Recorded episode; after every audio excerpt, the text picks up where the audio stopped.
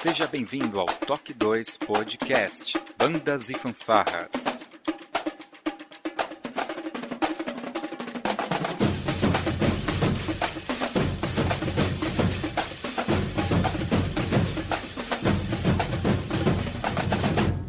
No ritmo da vida, na batida do coração.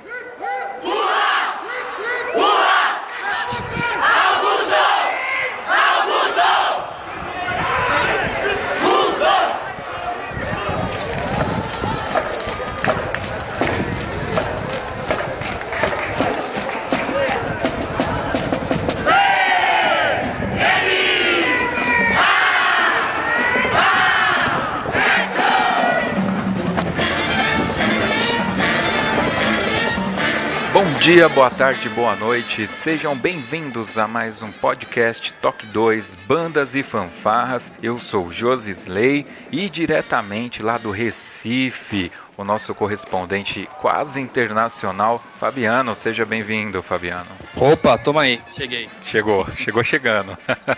Ó, deixa eu já falar aqui, hein? Parabéns pelo resultado aí do Norte Nordeste, segundo colocado. Parabéns. Oi, graças a Deus. Obrigado aí, pessoal. É isso aí. E um abraço, claro, né, para Augusto dos Anjos, que conquistou o primeiro lugar lá no Norte Nordeste. Tem que dar o parabéns também Merecido. primeiro lugar. Merecido. Merecido. Bom, hoje finalmente a gente vai falar sobre Lei Rouanet, leis de incentivo. Vamos falar um pouco das verdades e mentiras que tem atrás dessas leis aí. E para falar sobre isso, tem que ter alguém que entende. Então nós estaremos recebendo hoje aqui o Ricardo Trendo, lá da Unicultura. Ricardo, muito obrigado e seja bem-vindo. É, obrigado, Josi. Obrigado, parabéns, Fabiano, pela conquista. E tamo aí, vamos tirar as dúvidas do pessoal, da galera. É isso aí, viu? A gente tem muita dúvida. Vamos fazer troca, vamos fazer troca. Vamos, vamos, vamos trocar bastante informação aqui logo depois da nossa vírgula sonora.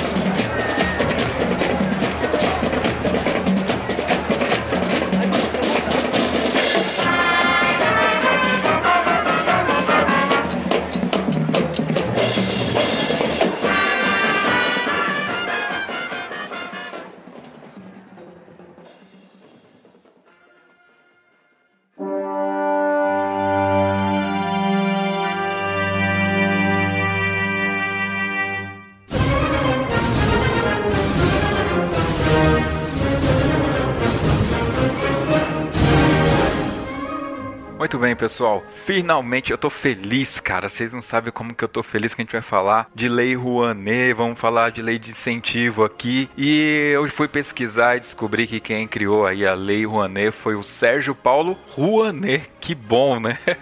O nome do cara é o nome da lei. Ah, Ricardo, você sabe um pouco sobre esse rapaz aqui, esse senhor, que faz parte da Academia Brasileira de Letras e, e essa trajetória da, da, da Lei Rouanet? É assim, não sei tão profundamente, né? Porque a vida, nossa vida cotidiana é essa a questão. Mas o Dr. Sérgio Paulo Rouanet foi, além de diplomata, também foi deputado e no momento em que criou a lei de incentivo. Entendo que a foi uma super inovação dentro da lei, muito necessária no Brasil, e em que é, encurtou processos e traz a possibilidade da participação da sociedade civil organizada. É, então, graças ao então deputado, é que tivemos essa possibilidade de financiamento diretamente da cultura. Eu acho que eu já vou puxar uma, uma questão que está um pouco mais lá para baixo da nossa pauta, que uhum. é a necessidade da existência da Lei Rouanet. Só, só um, um parênteses, pessoal. Essa lei, me parece que ela surgiu em 1992, na época do Fernando Collor de Mello. É, em 91. 91. Foi ele que foi é, um dos 8.303 de 1991. 1991, tá? Isso. Eu, eu, gosto de repetir isso porque a, a gente tirou, né? Teve o impeachment do Collor, mas teve algumas coisas legais que rolaram naquela época também. E é importante Sim. a gente lembrar desse momento do Brasil. Mas então, é, Ricardo, por que que a gente precisa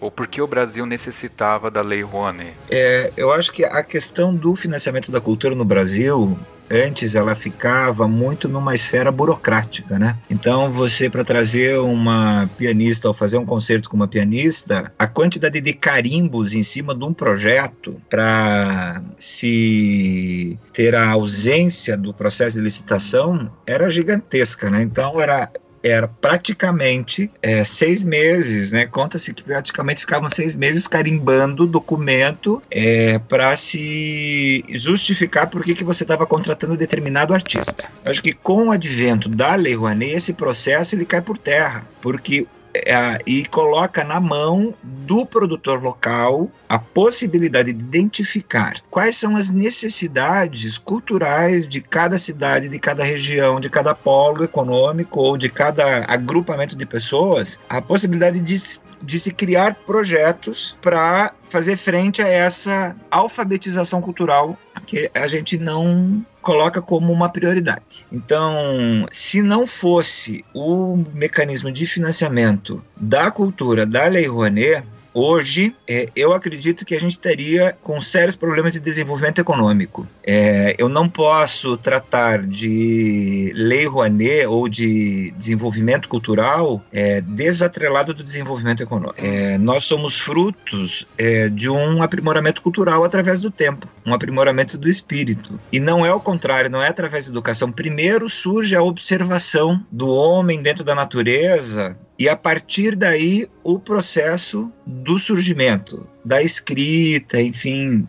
É, mas a relação cultural é a primeira forma é, de desenvolvimento da humanidade. Então eu não posso tratar de desenvolvimento social, econômico, desatrelado da cultura. É um equívoco e é um erro crasso isso de estar tá se tratando dessa maneira. Sem a parte da Lei Rouanet, a gente não teria isso, porque no Brasil nós temos uma alta carga tributária, o empresário não vê, não, não se vê estimulado a financiar qualquer tipo de, de questão cultural porque você tem, a gente tem essa alta carga tributária de um sócio oculto que vem e fala assim, quero a minha parcela no final do mês. E esse investimento dentro do Estado, ele fica meio. Eu fico. Eu acho que é. é eu, a, a, minha percepção é que ele é um pouco perigoso quando fica somente atrelado à mão do Estado. É, porque ele pode ter um dirigismo estatal da, promoção, da produção cultural, né? O que, que eu produzo o que, que eu não produzo. Então, a possibilidade da Lei Rouanet é trazer com é, os vários pilares da sociedade, tanto da sociedade civil organizada,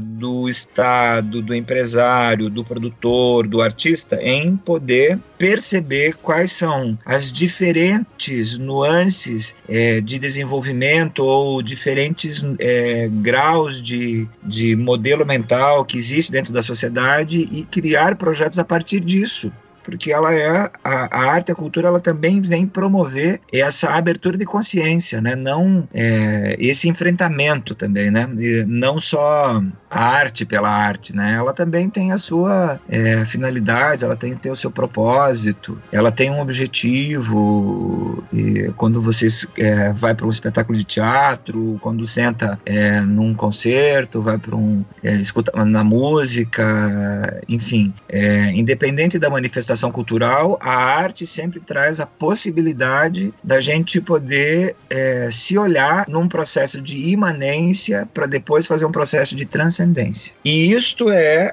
faz parte do próprio desenvolvimento social e econômico. Então, é, eu acredito que a Lei Rouanet é um mecanismo de fácil acesso de fácil execução, ela bem objetiva, define quais são os, as manifestações culturais, o que se entende dentro de arte e cultura, e o resultado é, é esse engrandecimento é, da consciência do povo, ou da população, deveria ser pelo menos. Né? Então eu percebo que a, a lei Rouanet, a, a forma de incentivo, de financiamento da cultura no Brasil, que eu penso que é uma é, é esse avanço que tira da mão do Estado o dirigismo de qual projeto, de que linhas, de repente, né, de, de, de projetos culturais que possam ser investidos e coloca e traz a participação do produtor cultural em poder contribuir com estas é, relações de, de, de, criação de projetos, né? Entendi. Deixa eu te fazer é, uma, uma, uma, pergunta. Dentro dessas manifestações culturais. Legal. Que aí você dá continuidade e dá uma englobada. É. Você, você falou aí da facilidade que tem. Como que acontecia, então, antes da Lei Rouanet? É, eu sou uma empresa e você é um produtor, chegou até essa empresa, não existe lei de incentivo nenhuma, e fala assim: Sim. olha, eu vou fazer um show ali e vou contratar tal artista, tereréu, tereréu. Como que era essa relação? É, você falou que tinha muitos tributos, que, é, que isso é um impeditivo para o produtor. É, eu acho que assim, essa relação no Brasil, ela tem essa questão, né? Então imagine, você é um empresário hoje que paga praticamente, dependendo do que você fabrica, até é, 50 2% de imposto em cima do produto, né? Então, a gente tem uns, que, uns 35 impostos, 40 impostos, enfim, tem um número aí bem aproximado da carga tributária brasileira. O dinheiro da empresa sai do caixa, né? Então, sai do fluxo de caixa. Dependendo deste processo, dessa alta carga tributária, é mais recursos saindo. Porém, veja, é como no Brasil nós não é, tivemos, ou se tivemos, isso foi descontinuado, é, um processo de alfabetização cultural. Então, no Brasil, a gente não enxerga o fomento ou o apoio à cultura de dinheiro de, como uma relação estratégica do empresário. Veja, nos Estados Unidos a gente tem essa relação muito diferente, né? Você faz os grandes, acontecem os grandes jantares, é, os grandes milionários começam a financiar diretamente os museus. Então existe uma grande diferença, é, uma diferença de cultura, né? Você chega lá empresário de um milionário conversando com o outro e aí quanto é que você deu de doação para o museu? Ah, eu dei 5 milhões. Nossa, só isso?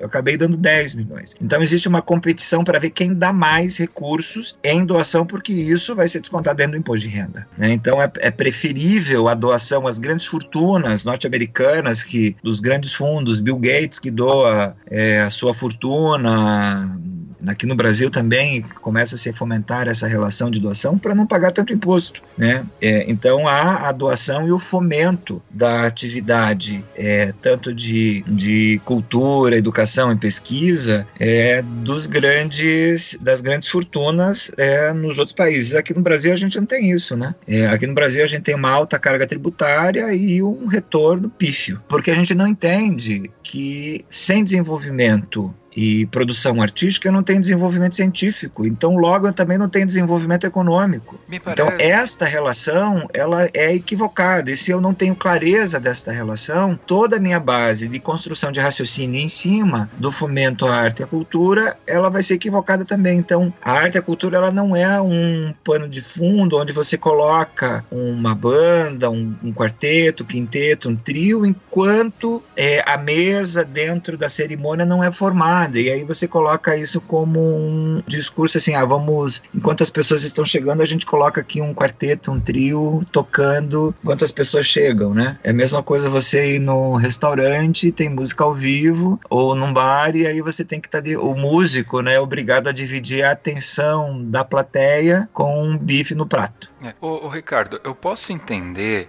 é, olhando assim um pouco de forma mais prática, que hum. essa relação antes e pós Lei Rouanet é justamente para fomentar essa doação, porque até Sim. Porque eu, como pessoa física, também posso fazer doações para instituições e também posso uhum. abater do meu imposto de renda. Pode. Então, eu também entendo que é, para corrigir essas distorções e mostrar ao empresário que ele também pode utilizar a cultura como mix de comunicação da sua empresa, colocando é, a empresa num outro patamar. É, é não gente... só como, olha só como eu sou boazinha que tô, e invisto na cultura. Mas é assim, eu que sou a empresa que invisto na cultura, já sei é, da minha história, já estou é, ciente do meu mercado e sei o que eu represento. Então, é uma empresa, quando ela, a empresa investe em cultura, ela já sabe quem ela é, ela já tem o seu market share, ela já tem a sua, o seu posicionamento de mercado e ela não está naquela questão, eu não vou financiar porque eu vou ficar sem. Né? É, e ela enxerga a relação é de encantamento. Se a gente olhar, vamos olhar de um lado do, da visão empresarial, né? Na versão, na versão é, gestão. É, quando a empresa investe dentro da área de cultura, ela quer impactar o seu cliente, é, ela é o seu mercado, dizer é, uma, levar para uma ação positiva para a sociedade, que ela está presente e ela é participativa nos processos e na, no engrandecimento social, no desenvolvimento social. Quando ela faz esse tipo de investimento, ela tem essa mensagem subliminar. Eu sei quem eu sou e eu sei que eu sou participativa dentro do mercado. Contudo, eu vejo que também a gente tem uma alta carga tributária e que seria mais um dinheiro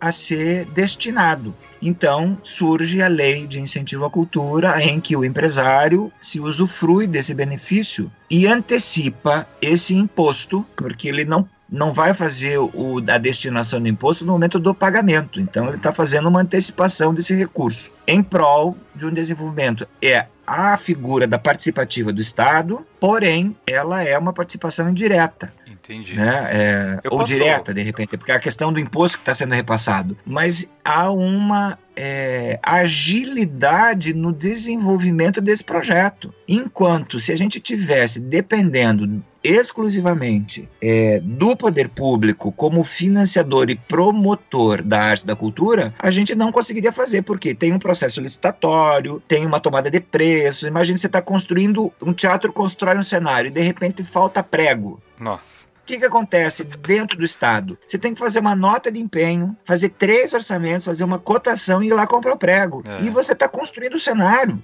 É inviável isso. É. A gente, arte e cultura, ação social, ação cultural, não constrói ponte. Deixa eu fazer aqui um apanhado for Drums, né? Pra, pra, uhum. pra, que você passou muitas informações de uma vez só. Vamos ver se o pessoal está entendendo. Sim. Se, se é, é, eu, eu vou fazer aqui a vez do nosso público, do nosso ouvinte, tá? Passa. Tá bom? Então, situação 1. Eu, Josisley, por exemplo, uh, hipoteticamente pago para o imposto de renda mil reais todo ano. Todo ano eu já sei que eu vou Sim. pagar. Então, por exemplo, agora Sim. em janeiro eu vou declarar minha, meu imposto de renda. Então, hoje eu poderia pegar desses mil, uma porcentagem que a lei define, e doar para uma instituição, 6%. Então, é, eu sou péssimo. Como pessoa física. Como pessoa física. Eu posso Isso. doar, por exemplo, para a banda do Fabiano aqui, que tem uma associação, uma ONG constituída. Eu posso doar. É assim, você pode, do, pode fazer o incentivo ao uhum. Fabiano desde que ele tenha um projeto aprovado. Tá, ele tem que ter um projeto aprovado. Ok. Ele tem que ter um projeto aprovado na lei é, Rouanet. É, a gente está falando aqui de lei Rouanet, mas basicamente você tem outras leis de incentivo Outras leis. A pessoa física também. ela tem um limite de 6%, 6% de doação. Legal. Desde que ela faça a declaração completa. Completa. Do imposto de renda. Não pode ser, então, aquela... A, a simplificada. A simplificada. Tem que ser completa. Não, a simplificada ela já está tendo desconto do imposto de renda, então ela não pode doar. É só quem para para a pessoa física quem faz a declaração, declaração completa. Entendi. Esse 6%, ela pode estar tá dividindo em várias leis de incentivo, né? Então eu tenho o fundo da infância e do adolescente, eu tenho o fundo do idoso, esporte, Aí, inclusive para cultura. Entendi. O que acontece é que esse dinheiro vai sair hoje do meu bolso. Eu estou dando dinheiro para ele hoje. A gente está aqui em novembro, Sim. eu dei o dinheiro. Quando chegar em janeiro, que eu for declarar minha, meu, meu imposto de renda, aí eu vou lá e falo, doei 6% para a banda do Na Fabiano. declaração assim, completa, existe um campo onde você vai colocar lá, se não me engano, é o campo número 40 ou 41 e tudo aí, onde você está dizendo lá assim, doação de lei de incentivo, né? E daí você vai colocar os valores ali. Legal. Bom, aí situação 2, a empresa. Agora eu tenho um CNPJ, Josisley de Sim. Souza, CNPJ. Beleza. A situação ela é praticamente a mesma. O meu, a, a, a me, minha empresa também faz a declaração, né? E aí eu posso Sim. dar X%. A, a, a particularidade é que você tem que ser uma empresa tributada pelo lucro real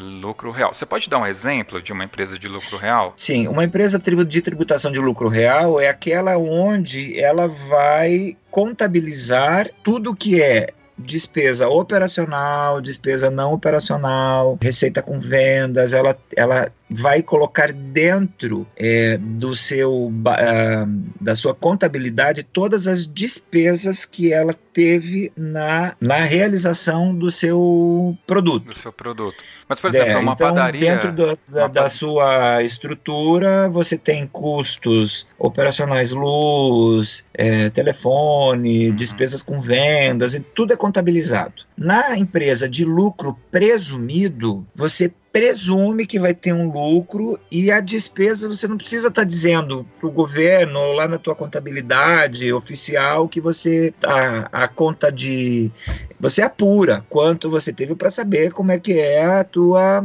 a tua estrutura financeira, mas não é necessário ter. Então, na empresa de lucro real tudo é nota fiscal de entrada e saída. Tá, entendi. Na empresa de lucro presumido, você não precisa ter isso. Então, a, você vai lá comprar folha, um xerox em vez de pegar nota fiscal, você pega um recibo, entendeu? Então, mas a tua contabilidade você diz assim, eu presumo que eu vou ter tanto. A, o imposto é apurado em cima da nota fiscal. Entendi. É, tá. Vamos resumir isso. Entendi. Eu vou melhorar essa questão. Na empresa de lucro é, presumido, você, o imposto já é apurado em cima da nota fiscal. Você não tem como fugir dele, né? né? Na empresa de lucro real, ela é contabilizadas as tuas receitas e as tuas despesas. E lá no finalzinho você diz, eh, você tem lá no teu balanço, lá no teu, na tua contabilidade, você faturou um milhão, teve um milhão de faturamento, teve 500 mil de despesa, só teve um lucro de 500 mil, entendeu? Na empresa de lucro presumido, o imposto já é calculado em cima da nota fiscal da venda, numa alíquota menor. Então já existe um desconto em cima do pagamento. Aí, na empresa de lucro real, aí eu tive 500 mil de lucro. É, em cima desse, de, desse lucro, você tem a incidência dos impostos. Vamos tratar do caso de imposto de. É, em cima do, desse recurso, tem a incidência dos impostos antes do, do lucro é, antes do lucro líquido, é, contribuição social, enfim, daí você tem lá o teu lucro líquido, né, depois dos impostos, e aí em cima disso você tem a aplicação do, da alíquota do imposto de renda. É, então eu tenho 15% em cima de, vamos arredondar para um milhão para fazer a conta mais fácil, né? Claro. É, eu tenho 15% em cima de um milhão é, 150 mil reais de imposto a pagar. E como eu tive um lucro acima de 240 mil, incide mais um adicional do imposto de renda de 10%. E aí eu tenho mais 10% sobre 850 mil, né? Porque eu tirei, quer dizer, enfim. É, tem esses cálculos que a gente precisa fazer é, e tudo. Então eu tenho 15 mais 10, em cima desse valor eu tenho a alíquota de 4%. Contudo, há uma discussão em torno desse percentual a ser repassado para o imposto de, uh, para a Lei Rouanet. É, alguns contadores orientam que é em cima do, do imposto devido, então é dos 15 mais 10. Outros que é somente sobre os 15%, porque não pode estar incidindo desconto em cima do adicional. Eu sempre oriento a empresa a fazer o repasse do recurso de incentivo em cima somente dos 15%.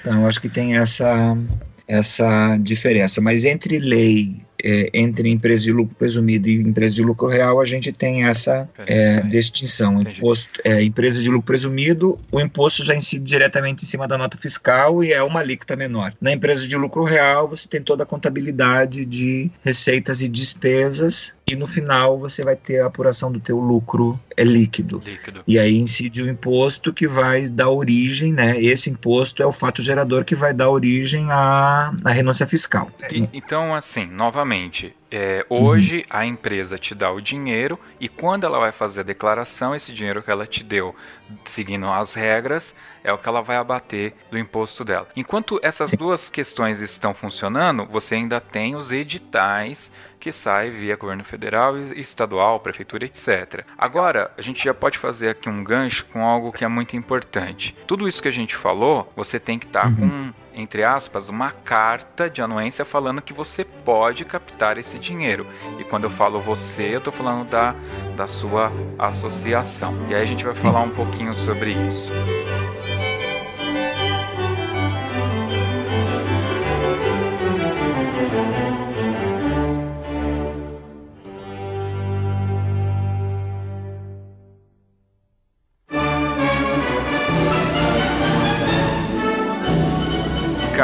Disso aí, é, da onde que a gente pega esse dinheiro, quem que pode doar e como pode doar, tem um, o grande detalhe que é a lei em si. Né? Falando agora, usando a Lei Rouanet como nosso Sim. pano de fundo. Eu Sim. tenho que ter o projeto aprovado, e quando eu digo eu, Sim. é eu quem? tem que ser uma associação, CNPJ, ou eu posso ser uma pessoa física e dar entrada num projeto? Então, a, a, a Constituição é muito clara nisso, né? Que ela tem que prever o acesso é, às pessoas, tanto pessoa física como pessoa jurídica. É, então, ou é com CPF ou com CNPJ. Quando é CNPJ, pouco importa a, a, se é uma empresa com finalidade, finalidade lucrativa ou sem fins lucrativos. Não tem diferença diferença nisto. É, as pessoas têm acesso. O que tem de diferente é a pessoa jurídica, ela tem hoje um limite de até 10 milhões de reais para captar recursos dentro da Lei Rouanet. Se for projetos de restauro, esse valor pode ser ampliado.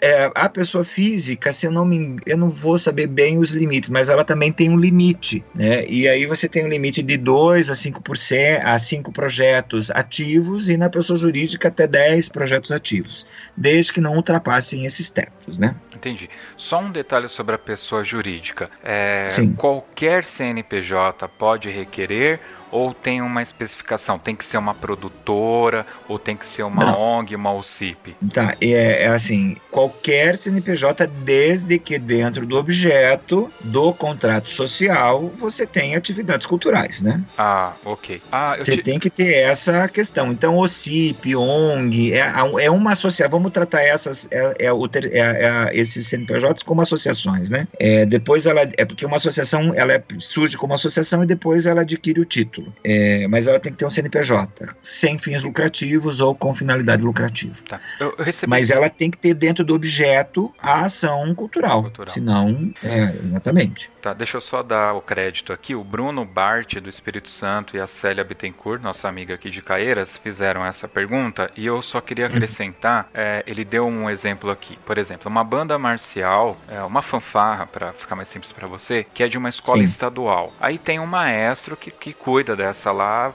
de graciosamente. Ele não ganha nada, tem a banda lá. E aí ele quer Sim. dar um grau na banda dele, né? É, qual que seria o melhor caminho, visto que é uma escola municipal, estadual? Ele pode ir lá com o CN com o CPF dele, tentar alguma coisa, ou o município ou o estado tem ferramentas para que eles cheguem a ter acesso a esse tipo de projeto? Veja, então é por isso que a, a Lei Rouanet é importante, porque ela se comunica com esta fanfarra dentro dessa escola, nesta cidade que está distante de um polo econômico, de repente, né? uhum. né? Ou está dentro de um polo econômico. Enfim, mas ela é assim, esse professor que cuida graciosamente, a Lei Rouanet se comunica com ele diretamente. Então ele pode fazer um projeto é, solicitando é, os benefícios da, da renúncia fiscal da Lei Rouanet para a escola, para a banda, para a banda marcial dele, sem problema algum. Eu não sei se existe ainda, mas existe um programa de fomento à banda marcial dentro do Ministério da Cultura, onde você solicitava equipamentos. É o Funarte.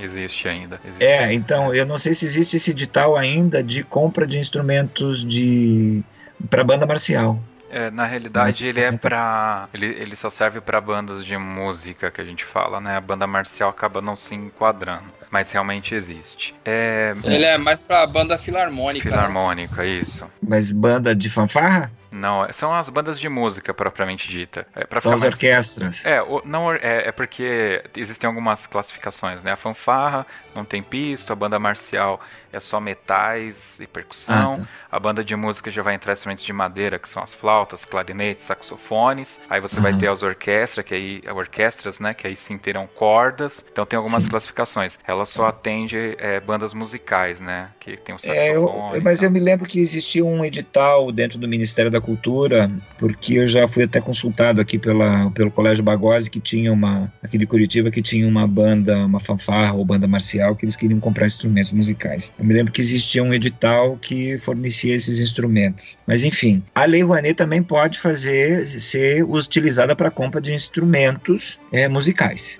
Então, deixa eu só. É, eu só recomendaria recomendaria uhum. é, a esses é, colegas que fizeram essa pergunta que, primeiramente, vissem é, se existe uma lei de incentivo municipal ou estadual antes de entrar com o projeto dentro da Lei Rouanet, né? Ou conversar com empresas antes de entrar com o projeto dentro da Lei Rouanet, para ver se existe a viabilidade de conseguir esse patrocínio. É, deixa eu agora dar aquela amarrada e você me ajuda, tá? tá. A gente é, posicionou todo mundo aonde está o dinheiro, muitas aspas nisso. Aí a Sim. gente entrou com um projeto lá na Lene Rouanet, ele foi aprovado. Aí eles vão lá e me dão uma cartinha falando: olha, você pode captar.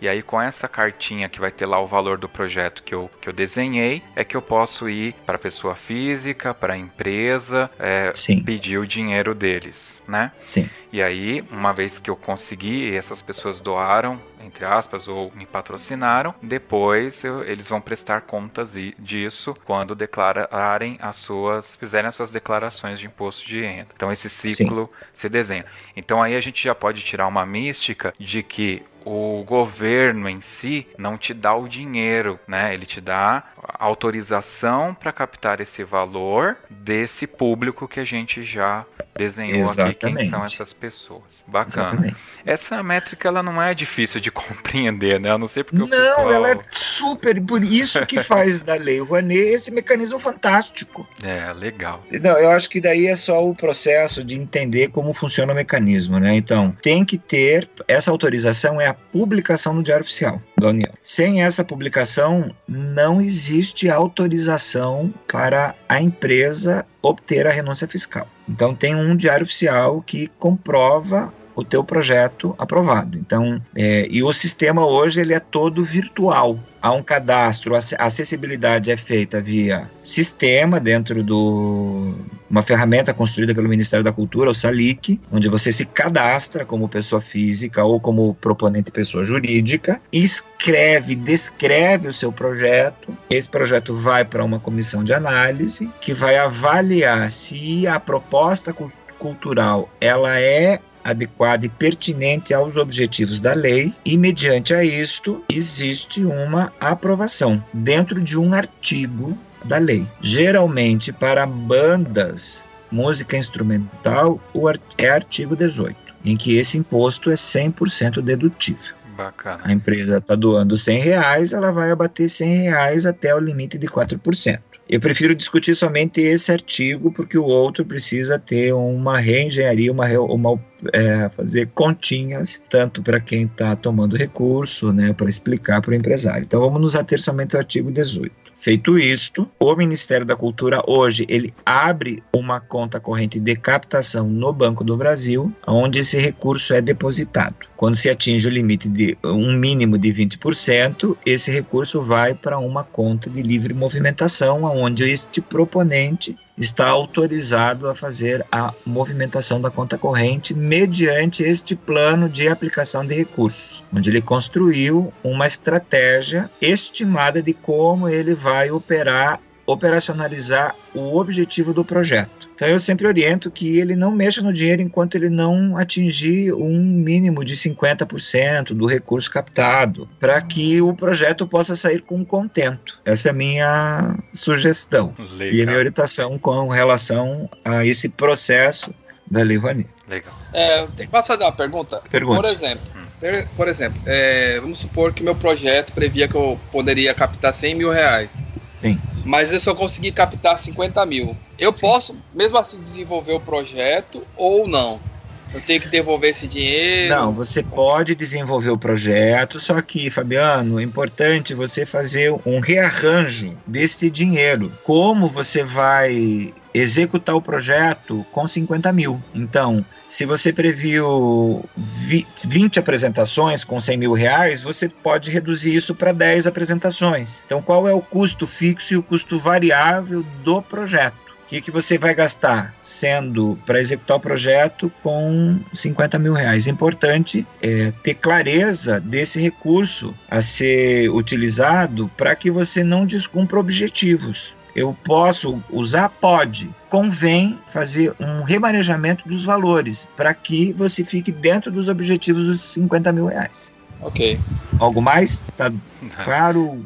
Eu acho que é importante você prever também assim o quanto você está gastando com comunicação, qual é o percentual do captador de recurso. Ele tem, a gente tem esses limites, enfim, tudo isso. Mas é importante você estar tá, é, construindo esta formação, inclusive de plateia, com este recurso. Não só fazer as apresentações, mas também isso. Então, como é a estratégia que você vai desenvolver para atingir o objetivo desses 50 mil reais para a ação cultural, para a produção artística.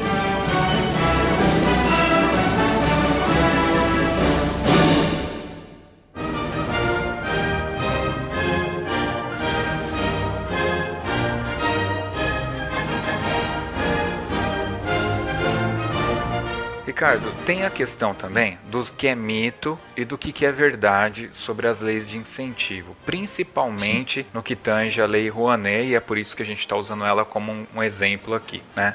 Sim. Uh, eu acho que ano passado, ou foi em 2015, não me recordo, a gente teve um grande problema, assim, muito, muita gente, né, falando nas redes sociais, porque a Cláudia Leite, ela, ela conseguiu um valor. Vira e mexe, vem é nome de grandes artistas que conseguiram valores, é, que foram aprovados, né, não necessariamente captaram e tal. E aí surge aquela coisa assim que somente artista famoso é que consegue captar justamente por causa dessa questão do marketing envolvido. Esse valor que, como a gente lá no começo você desenvolveu muito bem, falando do valor cultural e como isso congrega com a nossa sociedade, aqui é, toma formatos é, de puro marketing. Eu vou patrocinar Sim. a Cláudia Leite porque a minha marca está associada a ela e então para que, que eu vou gastar dinheiro com marketing para fazer isso com a Cláudia Leite, né? Sim. Como que você tem alguma porcentagem para falar para gente? É, eu, eu sei, por exemplo, que em 2016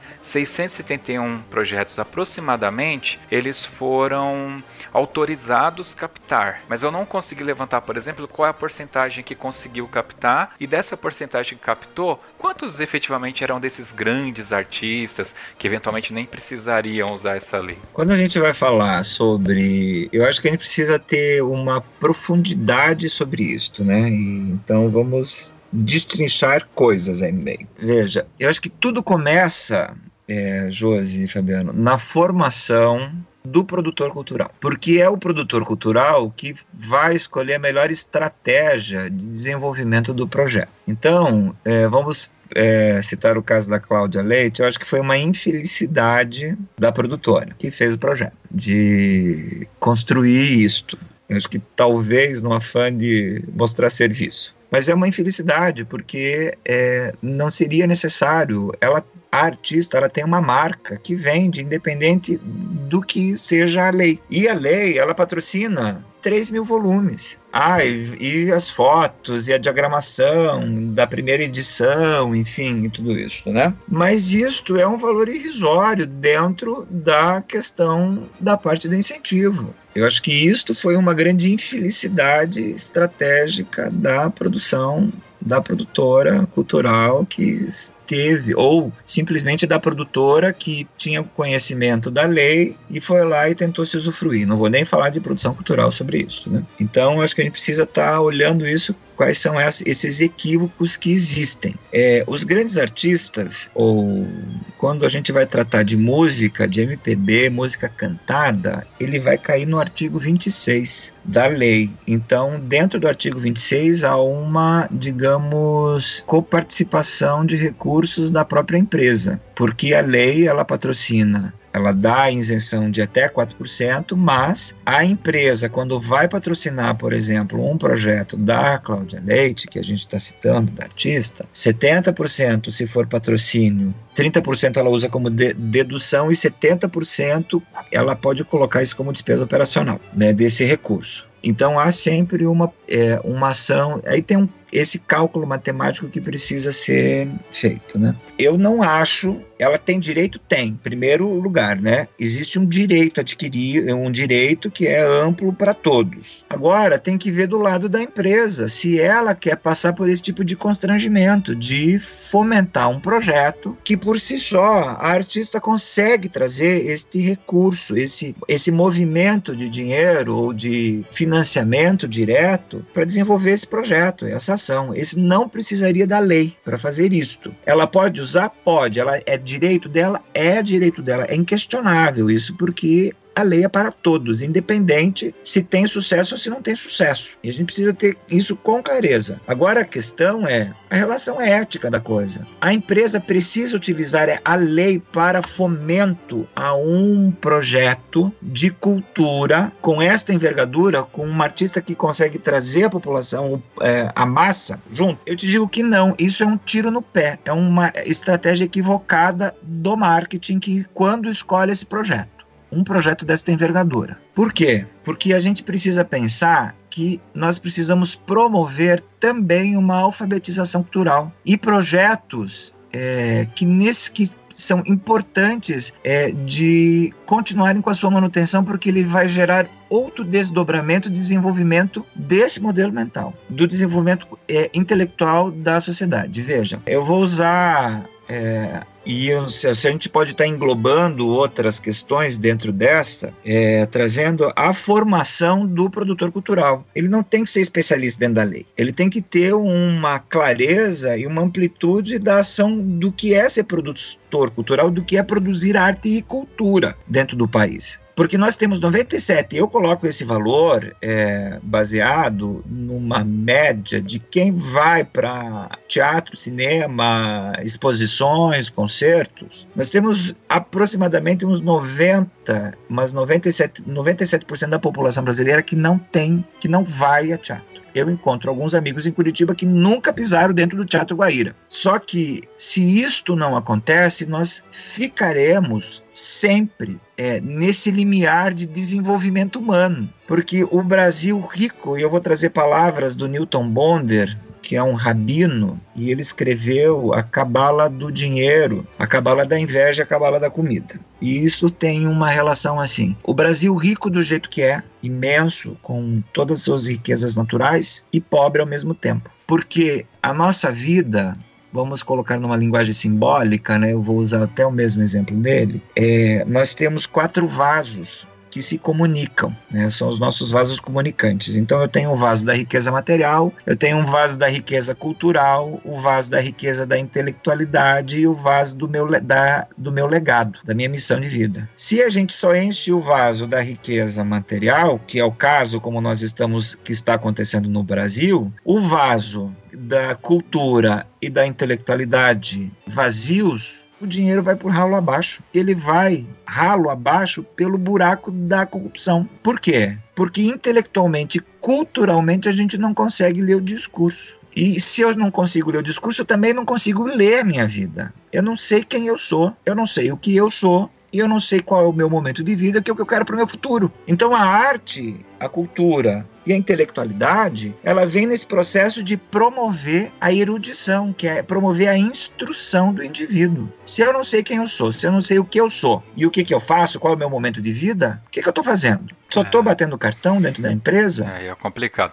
Eu, tô, eu, tô... eu, tenho dor de dono nessas relações, então, assim, eu estou fazendo com que essa empresa cresça, se desenvolva, ela busque é, melhor posicionamento dentro do mercado, então são relações que elas estão intrinsecamente ligadas. É, se eu não tenho esse desenvolvimento intelectual e cultural, é, a nossa sociedade fica dentro desse caminho. Entendi. É, então. Ô, Ricardo, eu estou entendendo que Oi. aí, nessa sua colocação, há uma crítica quanto a esse entendimento da lei para alguns meios que a gente pode dizer meio escusos, né?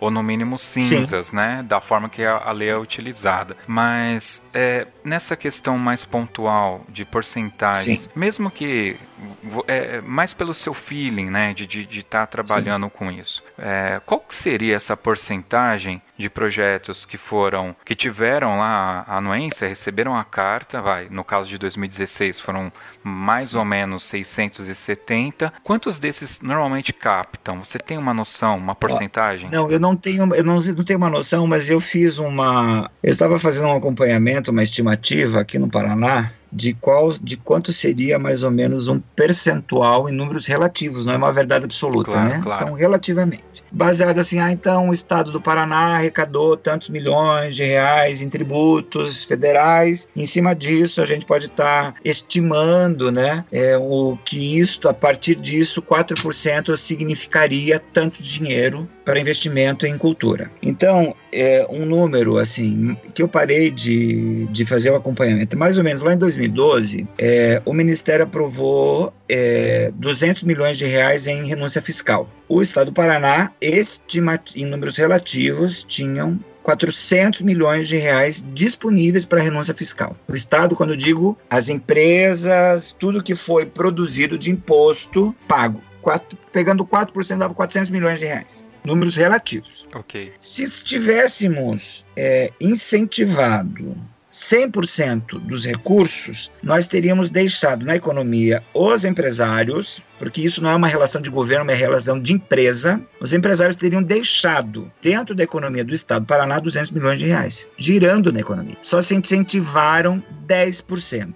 Então, a minha estimativa, eu fiz um acompanhamento por uns 3, 4 anos disso, a minha estimativa, números relativos, é que em torno de 10% dos projetos é que são incentivados, de 10 a 15%. número relativamente baixo, né? Super baixo. Veja, isso é dinheiro que gera e movimenta economia. Então, eu quero só trazer aquele raciocínio anterior, Josi, em que este empresário, esse marketing ou esta empresa que não investe dentro, ela não investe porque ela também não tem informação. É, e não tem essa disponibilidade. Não, eu, então eu não tenho informação, mas eu quero investir. Opa, esse é o cara. Esse é o empresário de, de visionário que percebe a possibilidade de estar tá gerando economia. Ou simplesmente eu vou investir o dinheiro dentro do projeto porque eu quero deixar esse dinheiro girando na economia do meu estado, da minha cidade, da comunidade, enfim, tudo hum. isso. É, aí tem um pouquinho também de, de, idealismo, né? Porque, na real, assim, agora eu, eu sendo o, o idiota aqui. Ah. Na real, talvez o, o, próprio empresário, uma situação, o empresário não sabe que ele pode doar, ele Sim. não entende que essa doação não vai sair do bolso dele, apesar de estar saindo naquele momento, ele vai, vai, vai, vai, tirar do, do, do, imposto de renda dele depois, né? Uhum. E no frigir do, dos ovos, ele quer saber o que, que ele ganha com isso. Eu tô falando isso para você porque a gente tá com um podcast há quase dois anos no ar e eu tenho feito Sim. contatos comerciais e o que a gente escuta é o que eu ganho. E o discurso. Ah, ok. Eu quero te responder a essa pergunta antes da gente ir para frente. Não, Quando eu escuto alguém me dizendo assim, ah, o que, que eu ganho com isso? Você sabe aquela a, a, a palavra que vem na minha cabeça? É. Esta pessoa vive na escassez e vai falir com a empresa. Porque alguém que me pergunta assim, o que, que eu ganho com isso, não está sabendo o que está fazendo dentro da empresa. É. Ela está assim, ah, eu vou otimizar e ela quer mostrar o ganho da empresa. Imagina, é uma empresa que não sabe o que é, ela não sabe aonde está posicionada do mercado, pedindo essas relações. Que ela já está com isso, o que, que ela ganha de possibilidade? Ela ganha a possibilidade de fazer parte da vida social da comunidade. Isso que ela está ganhando. Ela está ela tá ganhando a possibilidade de se comunicar diretamente com seu cliente, com seu público-alvo. Ela está ganhando a possibilidade de promover o desenvolvimento social e humano. Quando alguém me pergunta o que ela está fazendo, eu sei, olha, eu não sei por quanto tempo essa empresa vai existir. É. E empresários, como a família Matarazzo, como as empresas Matarazzo, né, foram por terra. Então, é, isso tudo é falta de repertório, desenvolvimento e alfabetização cultural. Você sabe que tem um podcast que eu escuto, que eu gosto muito e é um dos poucos que eu falo aqui, indico, que é o Café Brasil do Luciano Pires, né? E um dos uhum. patrocinadores deles dele é uma empresa que fabrica preservativos, né? E aí, poxa, peraí, uma empresa que fabrica preservativos está patrocinando um podcast, né? Sim. E qual que é o retorno, né? Eu, pô, qual que é o retorno? Porque depois que eu escutei isso, né? O que que você... Eu vou investir tanto em você, Josisley, e a minha pergunta é, o que que você vai me retornar, né? Bom, eu dei minha resposta, mas nesse caso eu fiquei pensando, pô, qual que é o retorno? E aí eu fui lá escutar, o retorno é o seguinte, que quando o cara, ele, ele faz o marketing lá do preservativo, ele não fala, olha, eu tô vendendo, eu tô, tô sendo patrocinado aqui por uma empresa que fala, que, que, que fabrica camisinha. Para começar, ele não usa nem Sim. a palavra camisinha, ele usa a palavra preservativo e ele fala que a empresa ela faz um marketing é, social, promovendo o, o que? Né? O, ela ajuda a baixar os índices de, de transmissão de doenças DST, e aí o cara Sim. vai por um lado, que é mais do lado da saúde e da gestão de, de família, que é impressionante, cara. Então, para mim, eu, às vezes eu tô lá na farmácia, eu olho lá a marca que, que patrocina eles, eu leio e falo, caramba, essa é a empresa que manda camisinha lá pra África, lá pro Sim. Congo, onde a AIDS lá tá Sim. pegando e tal, né? Então essa relação, é, ela é bem interessante. É que, infelizmente, a gente, é, eu entendo tudo que você está falando, Sabe, né? é, eu acho que o marketing, desculpa te interromper, Imagina. eu acho que o marketing ele tem que ser mais criativo e começar a perceber quais, o que ele pode criar a partir do, do projeto e não o produtor cultural ter que criar esta relação. É claro que a gente ajuda. Poxa, é, Vamos pensar junto no que você pode estar tá se usufruindo da imagem a partir do projeto que você está incentivando. O cara, você tem todo o direito de colocar a imagem do artista, utilizar o projeto dentro do teu produto, desde que seja uma relação ética, né? É, da questão. Mas não o que, que eu ganho com isso. Quando o cara, alguém que me pergunta assim, o que, que eu ganho com isso, eu falo assim, mas o que, que você está fazendo aí? Você é o cara que está aí para pensar como você pode potencializar esse imposto. Se você é o cara do outro lado, e eu já aviso aos marqueteiros, né? Se você é o cara do outro lado, que fica pensando o que, que você pode, fala assim, eu lamento, mas você chegou no teto, bateu no teto. Legal. Pra gente fechar esse ponto, ô Ricardo, você sabe me dizer a porcentagem desses 10, dentro desses 10% que conseguem é, captar os valores, qual é a porcentagem é, de artistas Capitão Nascimento, eu sei que ele vai atrás, o Whindersson Nunes, que é um youtuber. A porcentagem desses grandes artistas que participam e abocanham desses 10%? Olha, eu não sei te dizer isso, mas eu te digo assim, eu não tenho artista famoso nos meus quadros de projetos, né? Uhum. E a gente sempre consegue captar os projetos que a gente se propõe a fazer.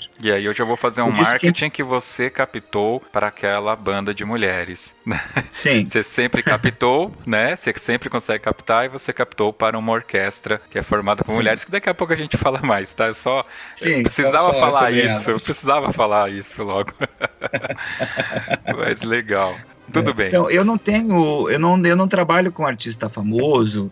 Se vier algum, eu posso trabalhar sem problema nenhum, né? Porque é isto. Contudo, não é só o projeto do artista famoso. É o que você está fazendo de projeto cultural que ele possa ter aderência com alguma empresa. E de repente é, é ou a empresa olha para a ação social que ela está desenvolvendo e você vai lá e oferece um projeto cultural que possa se adequar também também essa aderência. Então, é, é muito sutil esta percepção. Você tem que estar muito antenado, sabe? É enfiar a cara no livro, sabe? É ler, é pesquisar, entrar na internet, conhecer o mundo, porque o mundo hoje está na tela do teu computador. Se a gente fica só ouvindo as mesmas coisas e, e, vendo as mesmas coisas, o nosso mundo fica muito restrito. Então eu também não tenho argumento de convencimento de que o meu projeto é bom para a empresa ficar parceira dentro dele. Com certeza. E você está passando como dentto dessa empresa, né? Como você está indo buscar o projeto? Como coitadinho?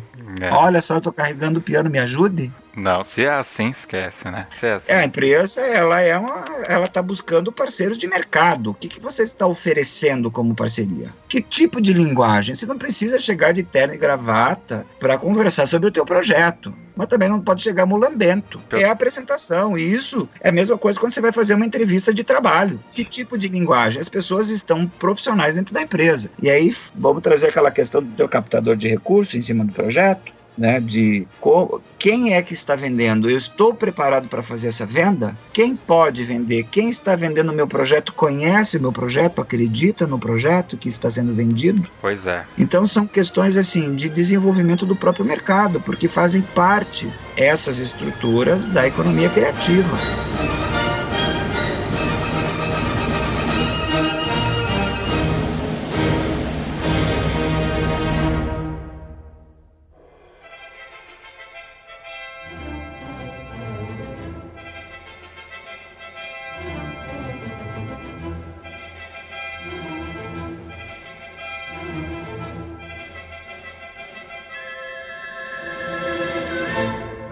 Ricardo, eu acho que a gente é, foi colocando muito dos boatos e já tirando isso da frente durante o nosso bate-papo até aqui. Eu queria fazer uhum. um bloco aqui de perguntas, até para eu também dar voz aqui ao pessoal que ouve o nosso podcast, claro. o pessoal nos apoia pra caramba, né? Alguns uhum. aqui eu já fui citando, a gente já, já falou, né? Aqui o Caio de Capivari, ele me perguntou, em relação com outras leis de incentivo, como o PROAC, o PROAC, né, Ricardo, você deve saber, aqui em São Paulo é Sim, é bastante São utilizado. Paulo. Ele quer saber quais as vantagens e desvantagens de se aplicar a Lei Rouanet. Ah, eu vou estender um pouquinho a pergunta dele. Tem uma amiga minha que é, ela é produtora, mas não assim captadora, né? Ela mais organiza shows mesmo. E ela me falou hum. que a Lei Rouanet é ruim porque tem muita burocracia. É, fala um pouquinho pra gente sobre as vantagens e desvantagens da Lei Rouanet. Eu acho que a Lei Rouanet só tem vantagem vantagem. Eu não vejo desvantagens dentro da lei. Eu acho que é uma lei simples que funciona, ela não é burocrática. É, o que a gente tem que a, estar atento é se o que eu propus de objetivo eu estou cumprindo e dentro desse planejamento, tanto de objetivos e financeiro, eu estou executando a prestação de contas. Ela é tranquila e tudo. É só prestar atenção nessa questão. Não tem burocracia. Ela é muito fácil de se utilizar. Quanto ao Caio, eu não entendi muito bem a pergunta. É, ele... é, em relação ao PROAC, ele quer saber se é mais interessante usar PROAC ou Lei Rouanet? É, na verdade ele, ele falou em relação com outras leis de incentivo, né? E aí ele cita o exemplo ah. do PROAC. Pensando que você tem é, várias leis estaduais, né? E a Lei Rouanet uhum. abrange mais, ele gostaria de saber o que, que vale mais a pena para ele, né? Usar uma lei estadual ou buscar a lei Rouanet. Se ele ganha Eu acho lá. que é uma relação muito estratégica, né? De estar uhum. tá entendendo qual é a amplitude do projeto. Veja, eu acho que tem que e conhecer bem também se existe alguma lei de incentivo local, municipal, por exemplo, né? É, dependendo da envergadura do que o projeto toma. Uh, eu acho que a lei Rouanet, é, como eu te falei, esse é um mecanismo fácil, ela tem uma abrangência nacional e qualquer empresa do Brasil pode estar incentivando um projeto do Caio lá em Capivari. Contudo, só as empresas de São Paulo que recolhem ICMS em São Paulo podem apoiar. O ICMS em cima do, do faturamento de vendas. Então, ela não tem uma maior ou menor cada lei tem o seu processo burocrático de execução, enfim, de acolhimento da proposta ou não. A Lei Rouanet, ela é de fácil de aprova fácil. O PROAC, eu acredito que ele tem as regras do seu próprio edital estadual. Então ele abre, fecha e tem algumas características próprias do próprio do edital. Contudo, é, eu acho que ele, dependendo do projeto, pode ver uma associação de leis, ele pode aprovar um, um, uma parte do projeto dentro da Lei Rouanet, uma parte do projeto dentro do PROAC, uma outra parte do projeto dentro da lei municipal, desde que as suas contas é, eu não posso pagar a mesma despesa nas mesmas leis. Então, se eu tenho um a despesa de produção cultural dentro da lei Rouanet, eu não posso pagar a produção cultural com estadual e municipal. Mas ele pode fazer tanto um processo associativo entre as leis e fazer uma avaliação, uma pré-avaliação como eu posso obter mais possibilidades de captação de recurso com o meu projeto. Eu penso que sempre que se a lei estadual, o PROAC, ele é de fácil acolhimento da proposta, ele também é de fácil captação, porque a empresa paga mensalmente o imposto, diferente da lei Rouanet, que recolhe geralmente no final do ano, em parcela única. Então, Caio, é, faça uma avaliação do seu projeto para ver qual é o tamanho e a envergadura com a, versus a possibilidade de captação de recurso. Se você conversar com as empresas de tributação de lucro real que investem em Lei Rouanet e elas gostarem do seu projeto, vá para a Lei Rouanet. Agora, se existe uma facilidade maior dentro da parte do Estado, apresente o projeto no PROAC. É uma questão de, de pensar estrategicamente o projeto. O que é o seu projeto e o que, que você oferece de contrapartida, tanto social, que se adere às empresas. Eu percebo, Josi, uhum. que projetos culturais que tem um viés social, uma transversalidade para o social, ele tem maior aderência hoje dentro das empresas, porque as empresas estão com seus departamentos de sustentabilidade. Sim. Tá na moda, né? Tá na moda. Assim, é, contudo, elas têm uma preocupação social, só que a gente precisa estar tá, é, mostrando essa clareza de que primeiro, quando eu invisto numa questão cultural, diretamente é o social que é atingido. Ô, Ricardo, eu não Porque sei se, se, eu, se, se é também fantasioso da minha parte, mas eu entendo que para um projeto de, de massa, como é uma banda marcial, uma fanfarra, apresentar números, né? No momento que você vai buscar um, um patrocínio via, via projeto, acho que é muito importante, né? Até comentei claro. com você em off. A gente fez uma Sim. pequena pesquisa aqui no site, é bem informal, e a gente atingiu por volta de 4 mil pessoas. Então eu acredito que esse é um número relevante para levar para um um, possível patrocinador, fugindo, como você já colocou, daquela situação vitimista e mostrando um lado para cima, agregador e como a marca Sim. dele também vai estar tá chegando a todas essas pessoas, né? Exatamente. É assim, qual a amplitude do projeto? Qual é o público que você atinge com isso? Isso são dados que a gente precisa mostrar para o empresário, para quem está decidindo lá o projeto. Olha, eu vou impactar, porque tem um lado de gestão da empresa que você precisa estar tá mostrando para ele qual que é o teu público-alvo, se esse público-alvo ele coaduna com o market share da empresa, e isso é de uma questão. Mas também tem o viés cultural, o que, que você está desenvolvendo de ação, de, de repertório, de formação de plateia para este público. Porque se você não abraçar a comunidade, a comunidade não te abraça. E se a comunidade não te abraça, nem o patrocinador chega perto. Exatamente. Exatamente. Sabe, eu acho que tem que ter essas convergências de energias. Né? Então, eu estou fazendo o quê com a lei? Uhum. É algo para satisfazer somente o meu ego? Ou eu estou com uma proposta que chega e vai levar música e eu quero desenvolver determinados repertórios, eu quero promover com que a música popular, a música brasileira, os compositores brasileiros possam ser é, tocados para este público, mantendo viva esta, esse repertório na, no repertório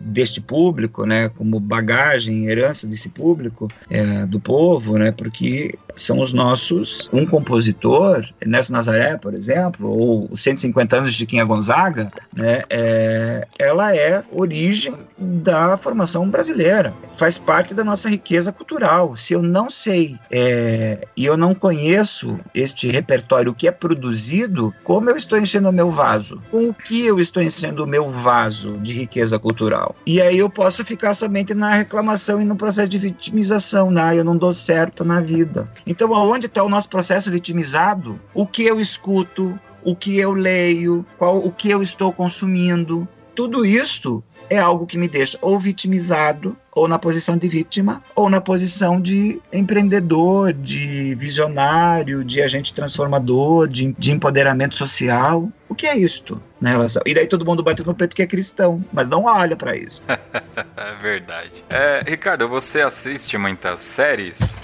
É, não. Não. Você assiste Game of Thrones? Ah, passando. Game of Thrones você assiste? Assistiu? Assisto. Assiste. Assim, não sempre. Tá. Não sou acompanhador assíduo de séries, tá né? bom.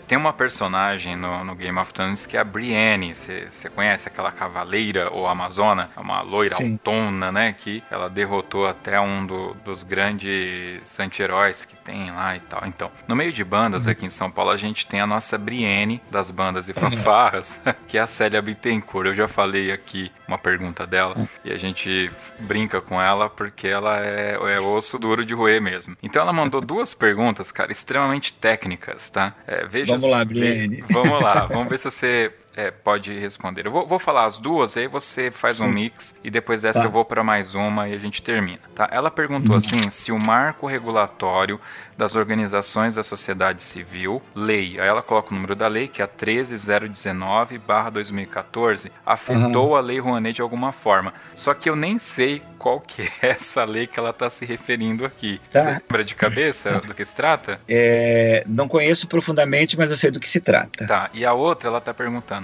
um projeto pode ser financiado 100% pela lei Rouanet ou apenas em uma parte? Dúvida é em relação ao artigo 6 da lei Rouanet. Artigo 6. É uma questão de enquadramento. É. Então, a nova redação do artigo 6 de 99, ele diz assim: os recursos do Fundo Nacional de Cultura não poderão ser utilizados para as despesas administrativas do Ministério da Cultura, exceto para a aquisição ou locação de equipamentos e bens necessários ao cumprimento das finalidades do fundo. Não tem nada a ver com a parte de financiamento da cultura. É de financiamento de 100% de projetos. Veja, isso é fundo nacional da Cultura. É, o Fundo Nacional é onde abre-se a possibilidade de colocar recursos para financiamento direto do Ministério da Cultura. Eu acho que o fundo ele é de difícil implementação, ele é utilizado. É, eu vi é, algumas coisas serem incentivadas que eram através de emendas parlamentares, onde um deputado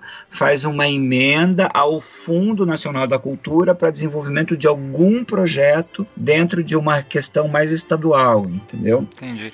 Mas isso aqui não é, tem nada a ver, por exemplo, aqui em Mauá a gente teve um caso de um, de um projeto financiado, hum. não me lembro agora se foi o Ponto de Cultura, que ele não pagava os custos bancários. Então toda a transação bancária que era feita da conta para pagamento, aquela taxa bancária, né, quando que na maioria das vezes Sim. a gente é, projetos assim a gente acaba pagando tudo com cheque porque fica mais Sim. fácil para você controlar, né? Para o pessoal que está ouvindo, é a gente usa cheque por causa disso, por isso que o cheque isso. ainda não morreu, né? Então a gente paga com Eu cheque. acho que na prestação de contas uma parte tudo faça com cheque, é mais é. tranquilo de controlar a prestação de contas. Isso, porque você faz a cópia do cheque que a gente fala, né? Então fica mais fácil é. para você controlar. Isso você aprende e com nota fiscal. E com nota fiscal, perde. claro. Né? E eu lembro que a gente tinha sempre um déficit porque eu não podia jogar custos de taxas bancárias. Então, Sim. acredito que ela, agora o que você acrescentou, eu acredito que seria mais nessa linha, porque... É, não, mas isso é para despesas administrativas. O Ministério não pode utilizar o dinheiro do fundo para custeio. Uhum. O artigo 6 é, é para mim ele diz isso. Eu não posso. Eu, Ministério da Cultura, tenho um gasto lá com publicação de diário oficial e eu vou usar o dinheiro do fundo para cobrir esse gasto. Isso é custeio. Não pode. Não pode. Pois. Então, tá? acho que para os nossos ouvintes, isso é um ponto importante nos projetos, vocês verificarem esses custos que parecem banais, mas aqui a gente sofreu com isso, porque no final do, é. do projeto, na hora que você ia pegar todos esses custos bancários, era muita coisa. Manutenção Sim, da, can, da conta. É, eu sei, mas a, eu vou, outra parte, Josi, por exemplo, hoje o Ministério da Cultura abre a conta corrente para receber o dinheiro. Uhum. Tá? Então, e como dinheiro de fundo, ele precisa ter um edital para abrir isto, né? Ou você vai jogar o projeto no fundo para ver se existe a possibilidade de incentivo desse recurso. Eu discordo desta relação, é, é uma praxe utilizada até como é, orientação do Tribunal de Contas, né, de que os custos operacionais, despesas bancárias sejam pagos pelo proponente do projeto. É, eu acho isso injusto. Por certeza. parte do Tribunal de Contas. Por quê? Porque são despesas oriundas do projeto. Então, quando é dinheiro de repasse de governo que não tenha custo, o banco deveria ser obrigado a não cobrar taxas bancárias desse, desta conta corrente específica. Exato. De qualquer forma, Aí, fica o aviso. Porque nós estamos pessoal. fazendo uma ação que era para ser feita pelo governo. Exatamente. Né? Agora... E já que o governo é isento dessas tarifas, mais justo seria que o proponente que esteja utilizando esse recurso também tenha a sua assim. isenção tarifária. É. Mas de qualquer forma, fica com um aviso aí para quem pretende. Sim, exatamente. Fica tem que prestar atenção nessa, nesse déficit. Isso. E quanto a essa questão do marco regulatório? Tá, do marco regulatório, ele veio para criar uma organização das ONGs, né, das associações que prestam serviços é, em parceria público-privada com os governos e utilizam recursos de transferência de Estado. Então, por exemplo, um projeto aprovado no Fundo da Infância e da Adolescência são para um público de até 17 anos. Vamos pegar um caso, vamos criar um projeto hipotético para uma fanfarra com estudantes de rede pública né, ou estudantes, até 17 anos. Em vez da empresa entrar dentro da Lei Rouanet, ela pode também colocar, inclusive, dentro do fundo da infância e do adolescente, porque ela tem um público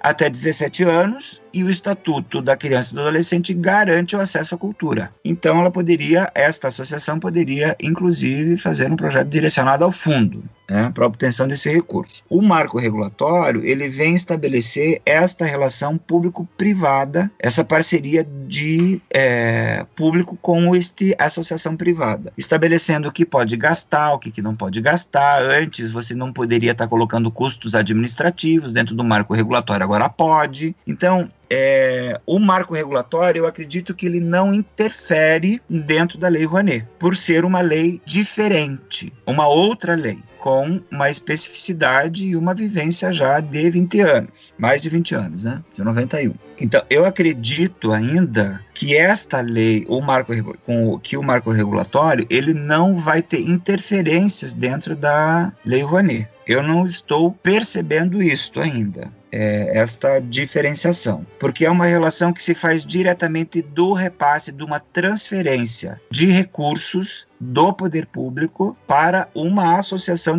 dentro de um projeto onde ela tem um plano de trabalho. E aí ela tem dentro desse plano de trabalho o que, que é custeio, recursos materiais, recursos humanos, despesas com é, equipamentos, enfim. O marco regulatório ele vem, faz, vem trazer uma possibilidade de organizar a vida da associação. Então depende, a gente precisa conhecer qual é a missão de cada instituição para saber o que ela está construindo como plano ou como projeto e este plano de trabalho. Este plano de trabalho, este projeto pode ser inserido dentro da Lei Rouanet desde que seja de ação cultural e ela pode estar buscando uma parte de custeio. Geralmente, um financiamento de projeto, dentro dessa parceria de público-privada, ela não é financiada a 100%. É, então, eu acredito, eu nunca passei por uma relação de estudo disso ainda, mas eu acredito que um outro percentual possa ter uma lei de incentivo que possa cobrir esses 5, 10, 15, 20% de financiamento. É como se fosse um Tem que estudar bem essa relação, sabe? Mas eu já tive projetos aprovados dentro do FIA, já utilizei o FIA e eu passei por algumas dificuldades de gestão de projeto, né, desse projeto. Por exemplo, essa questão do, do não custeio de serviços que a gente utiliza dentro do projeto que são necessários e que não poderia estar usando, então a gente teve que absorver esse custo, bem como a absorver o custo com as despesas bancárias. Legal. não era previsto dentro do projeto. Bom, eu tenho uma última questão aqui que eu vou aproveitar e dar uma englobada, tá? Uh, o Tiago Farias, ele comentou aqui que ele tentou aproveitar um projeto que já estava aprovado, tá? Uhum. E aí, obviamente, que ele esbarrou no problema da captação, né? Sim. Não foi ele que fez o projeto, tal, e um projeto num valor grande, quase 900 mil. E aí ele pergunta como buscar de maneira mais efetiva empresas parceiras para não perder o prazo de captação e jogar todo o trabalho fora com esse processo. Ele está perguntando isso. E aí. Tá. É, também foi perguntado sobre como que funciona e como é remunerado o profissional que é o captador, né? E aí, é, porque a minha resposta para o Tiago é procure um captador, ponto. Se ele Sim. não está conseguindo, não quer pra perder o prazo, procure um captador, ponto. Então, para responder o Tiago, eu queria aproveitar que nós estamos falando com um captador, o Ricardo, Sim, ele é também. é captador, e fala um pouco então, é, Ricardo, aproveita para vender o seu peixe.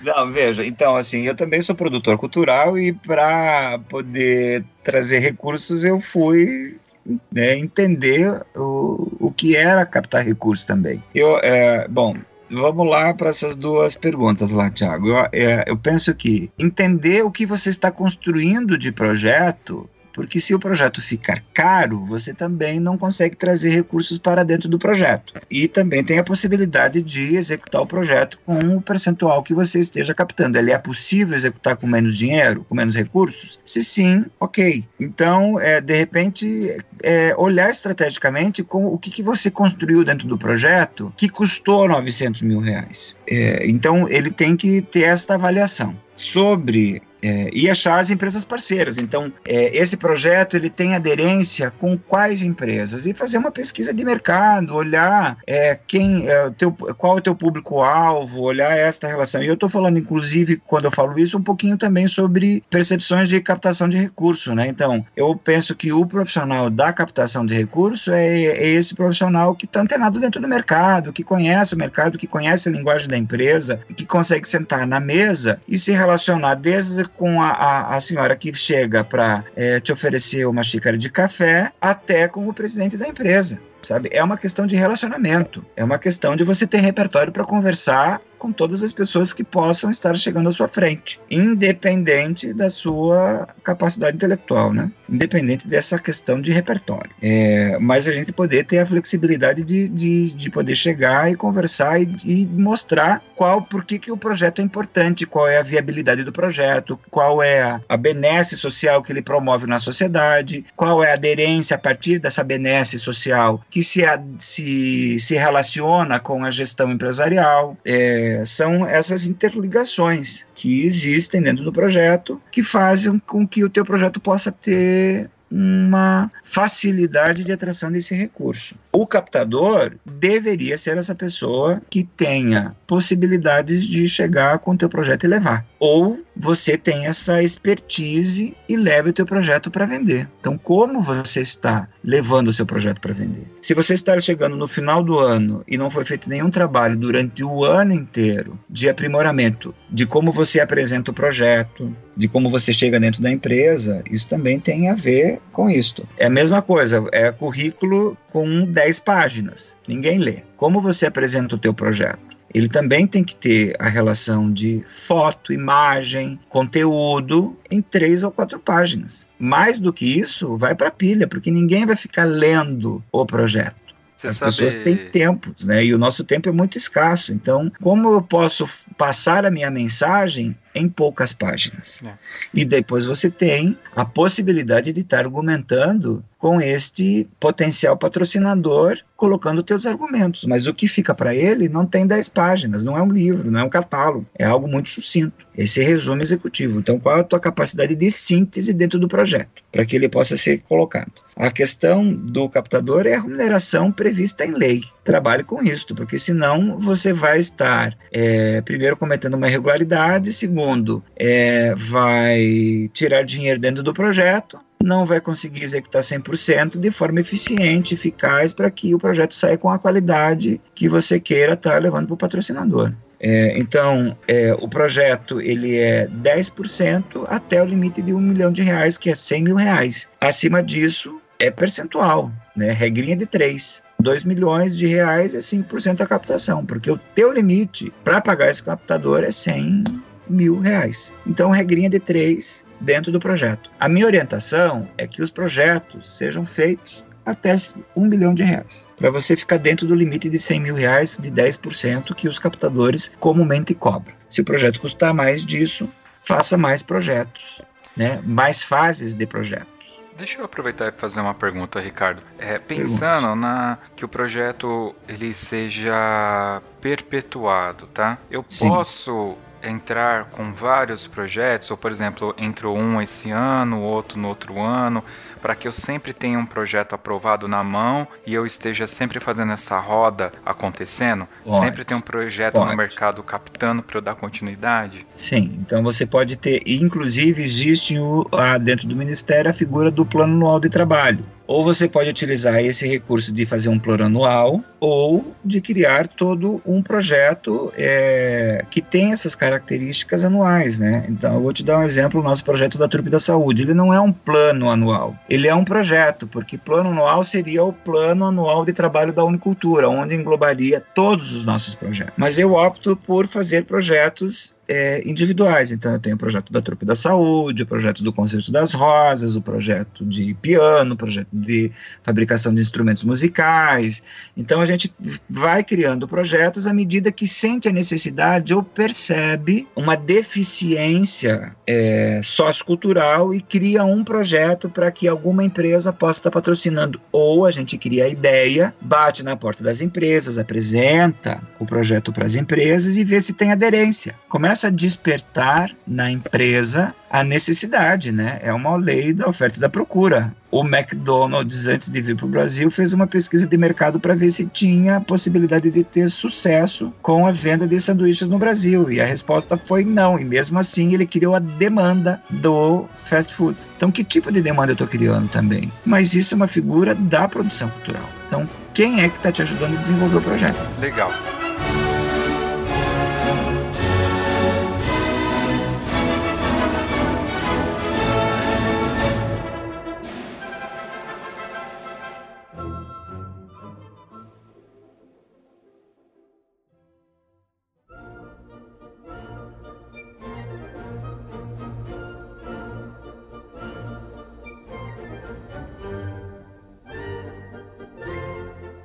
Ricardo, fica agora então aqui o momento no final do nosso podcast, a gente sempre dá um espaço para o nosso convidado fazer uma conclusão, falar um pouco, né? E a gente acabou entrando no assunto, porque é um assunto muito relevante pra gente, e acabou Sim. não falando da Unicultura, que é a, a, sua produtora barra ONG, que presta uhum. serviços aí de captação, de, de, de, de, desenvolvimento de projetos. Então fica à vontade, pode usar o espaço, faça sua conclusão uhum. e fale um pouco pra gente da Unicultura. Então, a, a Unicultura ela surgiu depois que eu fiz uma pós-graduação em filosofia e surge um ponto de interrogação gigante gigante na minha frente com a seguinte questão: por que, que nós temos tantos anos da escola, com escola filosófica, né? E entra ano e sai ano e a, e a gente não consegue sair do nosso pocinho de merda quente. Nós estamos confortavelmente sentados no nosso pocinho de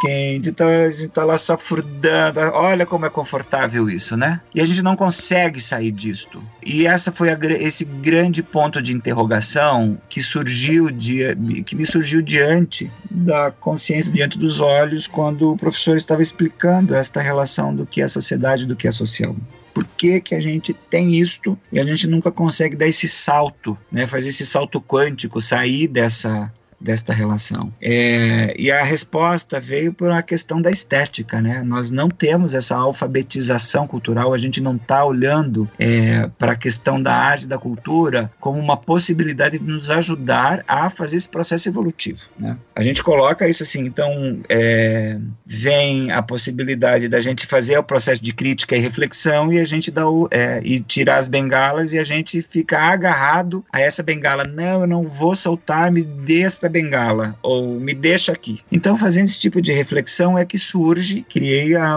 a Unicultura, né, que é a abreviação da Universidade Livre da Cultura, onde a gente pensa a questão é, da nova economia, da economia criativa, da possibilidade de desenvolvimento da arte da cultura com a transversalidade dentro das outras relações. Né? Então, nós temos um trem com várias locomotivas, né, com, perdão, com vários vagões, e a cultura hoje é o último vagão, é o vagão vagão que ocupa o menor orçamento da União, o menor orçamento do Estado, do município, é aquela que a secretária de Educação é a secretária da Cultura e a cultura é o último vagão. Quando, na verdade, a cultura deveria ser a locomotiva que puxa todos os outros. O nosso grande equívoco, né? E as pessoas ficam gritando por mais saúde, mais nisso. Eu quero só também falando um pouquinho do que a gente estava falando em off antes, né? É do que falta dinheiro para a saúde. Não, não falta dinheiro para a saúde, tem que ter dinheiro para a saúde, para a educação e para a cultura. E é neste viés que entra a Unicultura, onde a gente faz as nossas,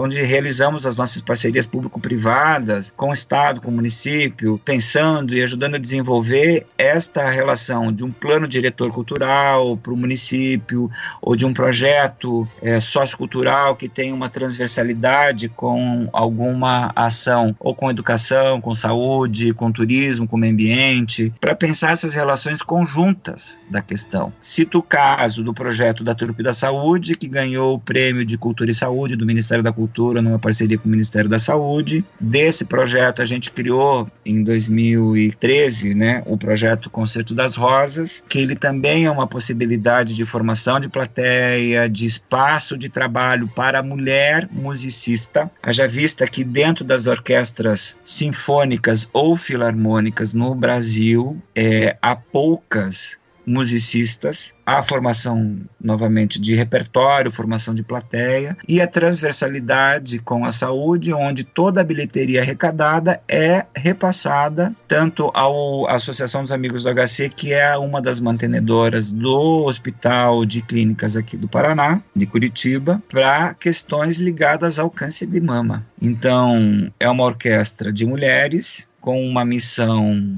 cultural, artística, que é a formação de repertório, formação de plateia, uma missão social, que é arrecadar fundos, né? Porque a gente entra no Outubro Rosa com todo mundo fazendo campanha de fitinha, de lacinho, de fumacinha, de soltar balão cor-de-rosa e tudo isso, quando a gente tem que ir para a prática. Nós precisamos de recursos também dentro da área. Então, a gente reverte a ação é, do benefício é, de uma aplicação do imposto, que foi a bilheteria, para uma ação social. Também é uma possibilidade de, da forma como a cultura, a gente pode estar revertendo essa questão da bilheteria para isto. Né? A destinação da, da bilheteria, ou parte da bilheteria, ou num percentual, para essa, uma ação de educação, uma ação de, de saúde, uma ação de meio ambiente, de conscientização. Então, a unicultura como exemplo, a gente está dentro desses processos culturais e artísticos de pensar a arte, pensar a cultura é, como um viés de desenvolvimento cultural, humano, integrado, amplo, holístico do ser humano, né? Nós estamos dentro desse caldeirão, nós estamos como o peixe na água, né? O peixe não se percebe envolto pela água, nós também não nos percebemos envoltos pela arte pela cultura, né? Eu entrei no carro, eu ligo o rádio, escuto música, eu chego em casa, eu ligo a televisão, eu vejo um comercial, um filme, uma minissérie, eu leio um livro, tudo isso somos envoltos pela ação cultural e a gente às vezes acaba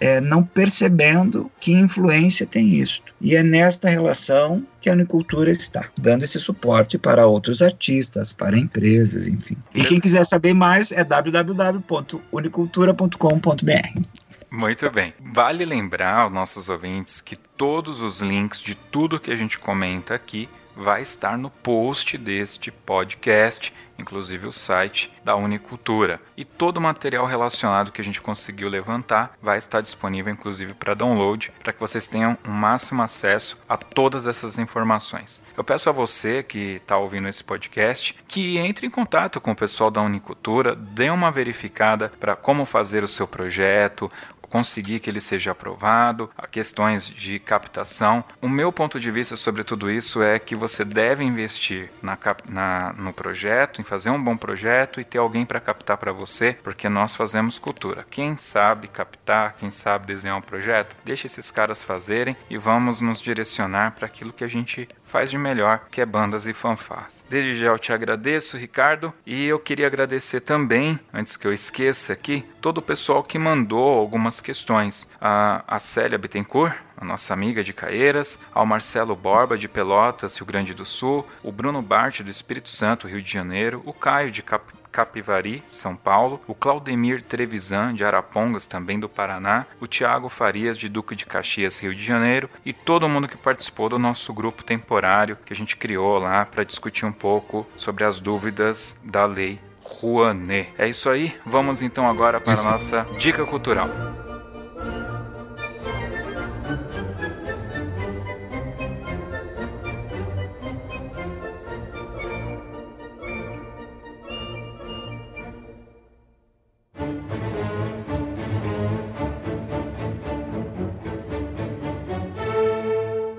Ricardo, nossa dica cultural, a gente pode indicar qualquer coisa. Um videogame, um passeio, um show, um livro, um aplicativo de celular, um prato de comida gostoso que alguém tem que comer, não sei. Vale qualquer coisa. Então fica à vontade aí. Qual é a sua dica cultural? Bom, de livros, eu estou lendo hoje a encíclica do Papa Francisco, que é o Laudato Si. Eu acho que é muito interessante para o produtor cultural também ter uma visão sobre o que é a nossa casa comum, né? o nosso planetinha. Poderia ser esta uma dica de livro ou de literatura para aprimorar o olhar, é, deixar mais sensível esta relação, porque a gente precisa estar tá ampliando os horizontes, né? O que, que é visto, como a gente pode ver a nossa casa comum, esse planeta onde a gente vive, né? É, deixaria como uma dica esse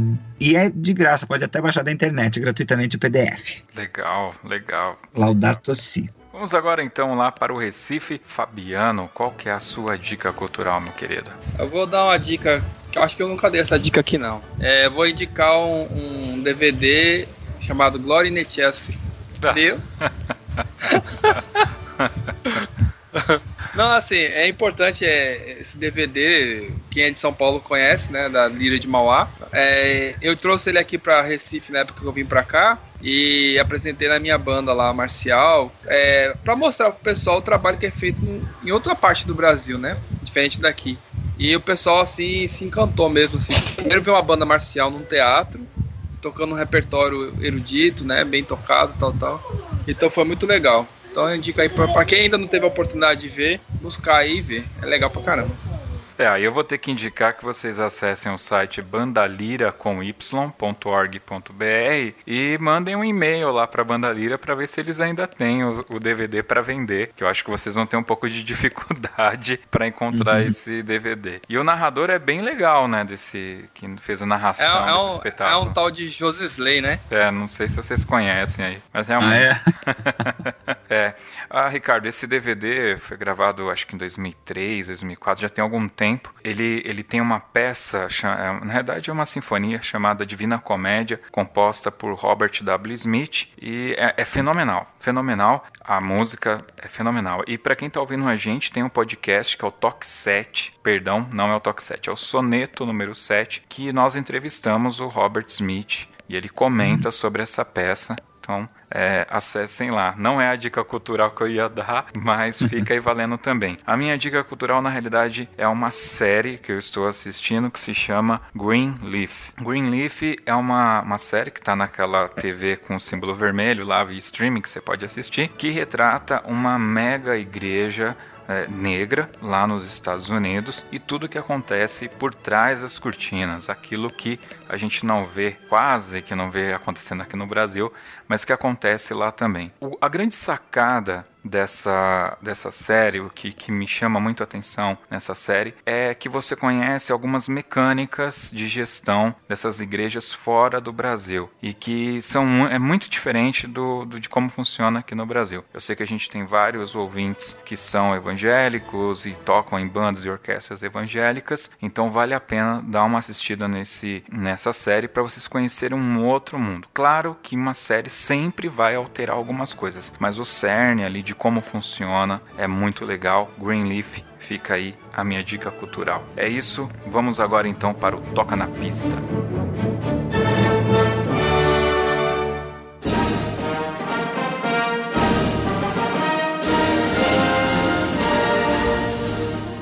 Ricardo toca na pista, é um momento que o nosso convidado tem que escolher uma peça musical, uma música, mas não pode ser qualquer música não. Tem que ser uma música que tenha uma relevância para você. Normalmente ah, o pessoal que participa aqui é do meio de bandas e fanfarras, então Sim. eles escolhem temas de filme e tal. Mas você, como produtor, fique à vontade para usar o seu repertório aí de conhecimento. Ah, eu musical. gostaria, assim, de ouvir o Noturnos de Chopin. Noturno de Chopin, tá certo.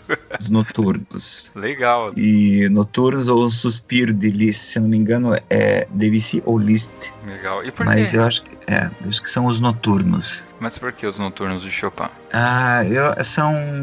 Ele é, é difícil de estar tá te colocando com palavras, né? Mas eu acredito que, assim, eu acredito não, eu sinto que a música ela me promove, me provoca uma elevação do espírito. É como se nesse momento o corpo ficasse no sofá e o espírito começa a, a sair e a flutuar, assim. É, o corpo fica leve é, em mim ele promove uma leveza é, é do corpo. É, ele, ele, eu entro num processo de imanência e de transcendência ao mesmo tempo, né? Que eu entro para dentro de mim e, e ao mesmo tempo o corpo transcende o espaço e o tempo onde estou. Me sinto mais próximo do Criador. Muito bem, então. Não deixe de visitar o nosso site toque2.com.br, compartilhe o link com seus amigos de bandas e fanfarras,